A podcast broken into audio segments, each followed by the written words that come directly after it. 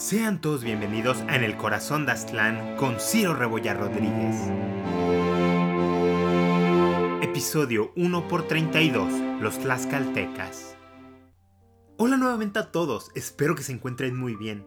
Como cada quincena, les agradezco su apoyo al podcast. Realmente aprecio toda su retroalimentación y comentarios de aliento. Además, quiero pedirles un enorme favor que me dejen 5 estrellas en Apple Podcast, Spotify y que compartan la serie con una persona que consideren podría gustarle. Realmente me ayudaría muchísimo. Y sin más preámbulos, comenzamos. En el capítulo anterior vimos finalmente el inicio de la marcha del ejército cortesiano hacia la capital imperial en Tenochtitlán. Esto fue, sin lugar a duda, muchísimo más complicado de lo que habían anticipado. La travesía comenzó en un terreno plano, con un clima tropical y húmedo. Posteriormente, mientras avanzaban al oeste, la geografía cambió estrepitosamente. El terreno se volvió montañoso y la temperatura decayó, al punto que algunos de los conquistadores, principalmente indígenas cubanos, cayeron muertos por el frío, el granizo y la hambruna. Tras emerger de las montañas, constantes desviaciones agravaban sus problemas de provisiones. Por ejemplo, el agua comenzó a escasear peligrosamente. Pese a las dificultades, lograron arribar a su primer gran destino, los dominios tlaxcaltecas. De acuerdo con los guías totonacas, aquí Cortés encontraría aliados. Sin embargo, para su horrible sorpresa, los tlaxcaltecas no confiaban en los forasteros y no tenían intención alguna de someterse ante su autoridad. Esto desencadenó una guerra entre ambos bandos, y realmente es aquí donde comenzamos a ver el lado más oscuro de la conquista castellana, con Hernán ordenando la destrucción de muchos poblados y sus gentes propias fuentes europeas dejan en claro que esto fue un exceso de su parte. Mutilaciones, ejecuciones y aprisionamiento de civiles estaban a la orden del día. Este conflicto duraría aproximadamente dos semanas y ambos grupos quedaron bastante agotados. No obstante, serían los tlaxcaltecas quienes pedirían la paz. Ahora bien, esto nos levanta un par de dudas quiénes eran exactamente los tlaxcaltecas y por qué, pese a su gran ventaja numérica, fueron ellos quienes buscaron una tregua. Vayamos por partes.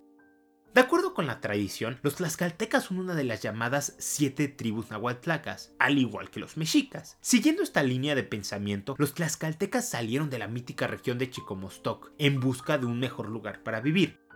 Tras una larga migración, a principios de los 1200 se asentaron en la región de Acolhuacan, como recordarán de los primeros capítulos de la serie, este reino estaba dominado por los Chichimeca-Culhua y su dinastía que gobernaba desde Tenayuca y posteriormente en Texcoco. El gobernante Aculhua les concedió ciertas tierras para que habitaran. Naturalmente, con el paso del tiempo los tlaxcaltecas se fueron mezclando con los chichimeca, formando un lazo y adoptando varias de sus costumbres. Sin embargo, no todo era color de rosa este primer asentamiento fue atacado por otros pueblos que no los querían ahí y tras una violenta guerra fueron expulsados de su territorio. La mitología alrededor de este hecho es similar a la de los mexicas cuando fueron expulsados de Chapultepec. Según su leyenda, su gran dios patrono, Camaxtli, les dijo que aquel no era su destino y que él los guiaría a su verdadero hogar. Con esta promesa en mano, cruzaron las montañas que separan la cuenca del Valle de México, donde está el volcán Popocatépetl, y el actual estado de Tlaxcala. Curiosamente, o mejor dicho, sospechosamente, en la leyenda tlaxcalteca, una gran garza blanca, guiada por su dios, les mostró el lugar exacto donde debían construir su civilización. Su llegada a la región no fue bien recibida y su proceso de asentamiento fue bastante agresivo, teniendo que pelear contra múltiples enemigos para ganarse su espacio. Últimamente fueron exitosos y lograron fundar una sociedad agrícola y guerrera. De hecho, es en este momento en el que propiamente la región adquiere el nombre de Tlaxcalan, que significa lugar de tortillas. Esto debido a la supuesta fertilidad y prosperidad de estas tierras. Como se podrán imaginar, también es aquí cuando reciben el nombre de Tlaxcaltecas, que significa moradores o habitantes de Tlaxcalan. Cabe señalar que no todos los habitantes de aquellos lares eran tlaxcaltecas, había comunidades de otomíes y pinomes, estos últimos eran los habitantes conocidos más antiguos de la región y desafortunadamente sufrían discriminación por parte de los tlaxcaltecas, los cuales los consideraban ignorantes y salvajes. Los otomíes, aunque mejor posicionados socialmente, también eran considerados una tribu de bárbaros por los tlaxcaltecas, los cuales solo los toleraban por ser grandes guerreros. Normalmente me mantengo neutral en mi narración, pero quiero explicar algo importante todos los grupos en esta historia, mexicas, castellanos, totonacas, tlaxcaltecas, etc., muchas veces fallaban en ver a otras personas como seres humanos y utilizaban estos prejuicios étnicos, religiosos o raciales para justificar actitudes bastante crueles, inclusive para los estándares de la época. Así que, en mi opinión, es mejor no idealizar a ninguna de estas facciones. Pero bueno, Avanzando en el tiempo, una diáspora chichimeca se asentó en Tlaxcala. Esto, por si no se acuerdan, fue porque el rey de Texcoco, Kinatzin Tlatelcatzin, exilió a varios de sus hijos, pues se habían rebelado en contra de su gobierno y reformas. De esta manera, los tlaxcaltecas reforzaron su relación étnica con los chichimeca. El territorio que habitaban era bastante pequeño y densamente poblado. Al momento de la llegada de los españoles había un estimado de 150.000 personas viviendo en un espacio mucho más chiquito que el actual estado de Tlaxcala. A pesar de su tamaño, diversas ciudades, estado y villas surgieron. Estos señoríos rápidamente se unieron en un pacto económico, cultural, político y militar al que llamamos la Confederación Tlaxcalteca o la República de Tlaxcala. Este segundo término es una imprecisión y está en desuso. Sin embargo, muchos libros antiguos y novohispanos describen así a Tlaxcala, y no por irme en una gran tangente, pero distintos intelectuales de la época mostraban gran interés en la organización y forma de gobierno tlaxcalteca. La Confederación de Tlaxcala era una entidad política integrada por cuatro grandes atépetl, Tizatlán, Ucotelulco, Quillahuistlán y Tepetipac cada uno de ellos era regido por un Tlatón independiente, pero entre los cuatro gobernaban toda la región, dividiéndose algunas funciones específicas. Esta organización era fundamentalmente un mecanismo de defensa contra sus más poderosos vecinos, y para el siglo XVI esto significaba el Imperio Mexica. La historia de ambos pueblos es similar en muchos aspectos. Sin embargo, el ascenso de Tenochtitlán como la gran fuerza hegemónica de la náhuac, desplazó los prospectos de Tlaxcala, los cuales también creían que su destino era ser una gran civilización. Al principio, Tlaxcala era una confederación próspera y un centro de comercio, pero al ser rodeados durante las guerras de conquista tenochcas, su comercio comenzó a secarse y posteriormente los mexicas les instituyeron un bloqueo económico de sal y de algodón. La ausencia de estos dos recursos causó enorme resentimiento entre la población y fue un desastre económico. Tlaxcala era pobre, pero al menos era independiente, y este pequeño consuelo se traducía en una ferviente devoción por su entre comillas libertad. Es importante señalar que el significado de este concepto tan abstracto ha cambiado mucho a través de los siglos y lugares, así que es difícil deducir exactamente a qué se referían.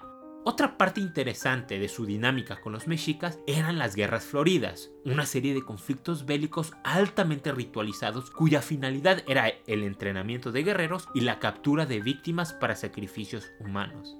Estas guerras, acordadas por ambos pueblos durante el siglo XV, con las décadas fueron cayendo en desuso, y está claro que para 1519 el conflicto entre ambas civilizaciones ya era más parecido a una guerra abierta, aunque debemos decir que ninguno de los dos podía realmente vencer al otro. De cualquier manera, esta era la situación en la que se encontraban los pueblos tlaxcaltecas a la llegada de los europeos a sus dominios. Como recordarán del capítulo pasado, Hernán Cortés envió una pequeña embajada de zempoaltecas a platicar la situación, al llegar, estos fueron llevados a un consejo integrado por algunos notables de la región y los cuatro grandes señores de Tlaxcala. Entre ellos destacan dos, Maxicatzin de Ocotelulco y Xicotencatl el Viejo de Tizatlán, los cuales eran los máximos líderes políticos de la Confederación. Dicho esto, Xicotencatl el Viejo era un hombre ciego y de muy avanzada edad, así que su hijo, Xicotencatl el Joven, jugaba un rol muy importante como el portavoz de su padre. El Consejo Tlaxcalteca inmediatamente se partió a la mitad. La facción de Maxicatzin, apoyada principalmente por los intereses mercantiles, instaba a recibir a los europeos de manera pacífica. Fuesen dioses u hombres, no había necesidad de pelear. Por su parte, Xicotecatl el joven se oponía a esto con vehemencia, argumentando que debían luchar. El debate fue feroz, pero finalmente llegaron a una decisión. se mantendrían evasivos de los forasteros mientras que Xicoténcatl el joven preparaba un enorme ejército para combatirlos. Parte de su estrategia era que este ejército fuera constituido por otomíes. Esto garantizaba que si llegaban a perder podrían culpar a este pueblo de las hostilidades y lavarse las manos de toda responsabilidad. Ahora bien, la guerra fue una catástrofe para los tlaxcaltecas por muchas razones que discutí en la quincena pasada, y naturalmente el Consejo Tlaxcalteca comenzó a dudar del camino que habían elegido. En una reunión general posterior, Xicoténcatl acusó a su vicecomandante de insubordinación e incompetencia. Este respondió que no continuaría peleando y hazle como puedas. Pese a la tensión, Xicoténcatl el joven logró convencer al consejo de seguir el conflicto y fue en este momento que ideó su ataque nocturno. Desafortunadamente para él, tanto este plan como los enfrentamientos posteriores tuvieron resultados desastrosos. Finalmente, tras una nueva asamblea de líderes, su padre decidió apoyar a la facción que pedía paz. Xicoténcatl estaba furioso e inconforme. Nuevamente intentó alegar en favor de la guerra. No obstante, para este punto, sus propios fracasos le jugaron en contra. Habría paz y él tendría que ir a pedirla. Esto nos abre una buena oportunidad para introducir formalmente al escenario principal de esta obra a Xicoténcatl el joven, Nacido aproximadamente en el año 1484 en Tizatlán, su padre era el gobernante de aquella ciudad. Desde pequeño siguió una rigurosa educación, digna de uno de los futuros líderes de la Confederación. En el aspecto personal, su cualidad más grande era su enorme valor. Esto naturalmente lo llevaría por el camino de las armas, y con los años se posicionó como uno de los principales jefes militares de todo Tlaxcala. La avanzada edad de su padre, que algunas fuentes ponen en 120 años al momento de la conquista, aunque obvio esto no es posible, lo situó desde joven como una de las mayores voces dentro de la Confederación, y en consecuencia tenía gran incidencia en la toma de decisiones. Haciendo uso de esta influencia logró iniciar y mantener la guerra en contra de los europeos. Otra cosa importante es que, desde el inicio, parece ser que él no veía a los castellanos como dioses, teules o algo sobrenatural, tan solo eran hombres. Claro, algo pálidos, pero seres humanos al final de cuentas. Sin embargo, sus derrotas militares ahogaron su postura y fue enviado en una comitiva de paz a platicar con los europeos. Esta embajada se presentó en el campamento castellano con una disculpa por haber guerreado contra ellos. Pese a este tono deferencial, Xicoténcatl rápidamente buscó justificar su posición, diciendo que ellos eran un pueblo que no deseaba ningún gobernante, ni obedecer las órdenes de nadie. Continuó explicando que por años habían resistido el yugo mexica en defensa de su libertad y que por ello habían sufrido muchos males. Dicho esto, concluyó afirmando que aceptarían vasallaje al rey castellano si les permitía unirse a su alianza. Esto podrá parecer raro para algunos de ustedes. ¿Por qué un pueblo que defiende y se jacta tan apasionadamente de su independencia aceptaría un gobernante extranjero? La respuesta es sencillísima. Pragmatismo político. Castilla era una fantasía, un lugar lejano al otro lado del mar. Para efectos prácticos podría estar en la luna, Mientras tanto, Tenochtitlán era un lugar muy real que los tenía rodeados y empobrecidos. En mi opinión, vieron una oportunidad y decidieron tomarla. Al final del día, no es como si en el futuro no pudieran liberarse de sus obligaciones con estos extranjeros, ¿verdad? Al menos creo que ese era el razonamiento de Xicoténcatl, y por ahora él buscaba ganar tiempo. Hernán Cortés respondió a esto bastante enojado, exclamando que las atrocidades y demás violencia era completamente la culpa de los tlaxcaltecas, ya que él había venido en son de paz y él había enviado a representantes para justamente explicar sus intenciones. Terminó suavizando su tono y diciendo que los perdonaba. Tras unos días más de contactos y pláticas, finalmente acordaron la entrada del ejército cortesiano al señorío de Tlaxcala. Cabe destacar que durante este periodo representantes de Moctezuma habían llegado al campamento advirtiéndole a Cortés que no confiara en los tlaxcaltecas y que estos lo estafarían porque eran pobres. Complementando sus palabras, el emperador envió más regalos y básicamente quería sobornarlos. Desafortunadamente para él, el caudillo castellano había resuelto seguir avanzando y el 18 de septiembre de 1519 entró a Tlaxcala era optimista de su situación actual y sus prospectos. En particular, los intentos desesperados de Moctezuma confirmaban en su mente que los mexicas estaban flaqueando, cosa que no era necesariamente cierta. Además, todas las divisiones indígenas habrían ante él una forma de conquistar, con tan solo unas centenas de europeos, a unas tierras de cientos de miles de personas. La expresión latina omne regnum ipse ipsum divisum desolabitur, que significa todo reino dividido contra sí mismo será devastado, vino a su mente con mordaz satisfacción. La entrada al señorío Tlaxcala fue una de gran pompa y celebración. Los tlaxcaltecas parecían genuinamente emocionados ante el prospecto de una guerra de liberación contra los mexicas. Los líderes de la Confederación recibieron amistosamente a los forasteros y los instalaron en un complejo de casas y palacios cerca del Templo Mayor. Ahí les proporcionaron toda clase de alimentos para que pudieran recuperarse. La ciudad, aunque sería mejor describirla como la zona urbana de la Confederación Tlaxcalteca, dejó una fuerte impresión en los castellanos y es comparada muchas veces con Granada. Durante este tiempo tuvieron mucho contacto con la vida diaria de los tlaxcaltecas y pudieron ver más de cerca las costumbres económicas, culturales y religiosas nahuas. En su segunda carta de relación, Cortés explica que los tlaxcaltecas eran personas de, entre comillas, buen orden y gente de toda razón y concierto. Esto nos deja entrever la disonancia que muchas veces había al centro de la conquista de México. Muchos europeos admiraban a los pueblos originarios, pero a la vez les temían o repudiaban. Querían respetarlos, pero a la vez someterlos. Estas contradicciones son muchas veces difíciles de comprender, pero eso no quita que sean importantes para contar esta historia.